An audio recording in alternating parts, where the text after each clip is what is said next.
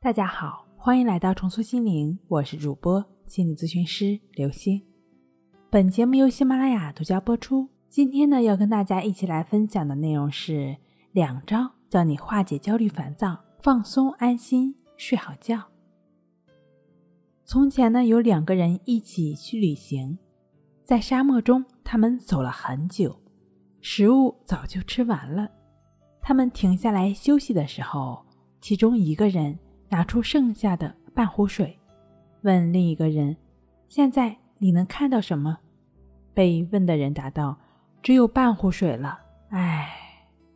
而发问的人说：“我看到的是，居然还有半壶水，我们又能撑一段时间了。”最终，发问者呢，靠着剩下的半壶水走出沙漠。而被问的人却只走了一半，最终葬生在了沙漠。为什么同样是半壶水，两个人想法却不一样呢？最终结果也不一样呢？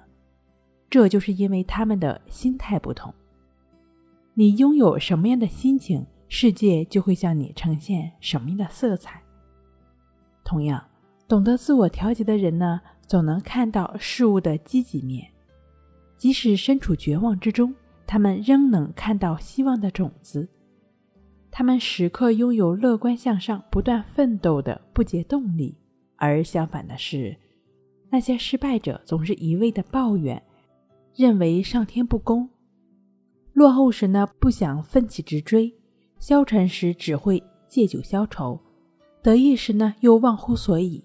他们之所以失败，只是因为自己没有学会调控自己的情绪。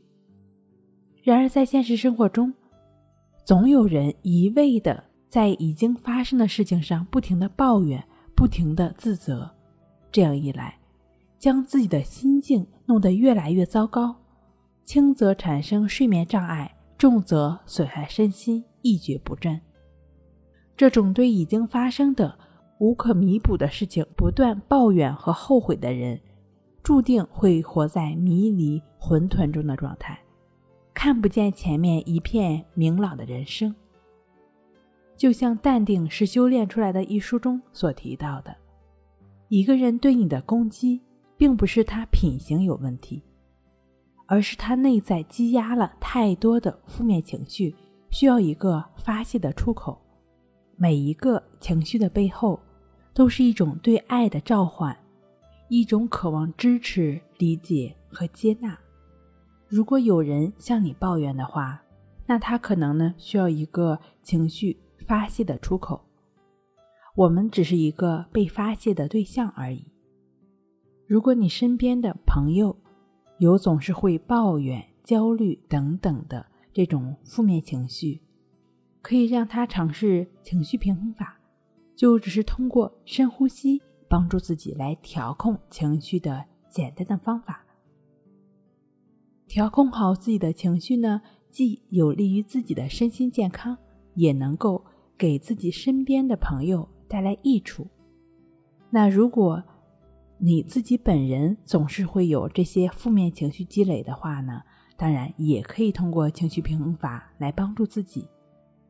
另外的话呢，白天情绪焦虑烦躁，往往也会干扰自己晚上的睡眠。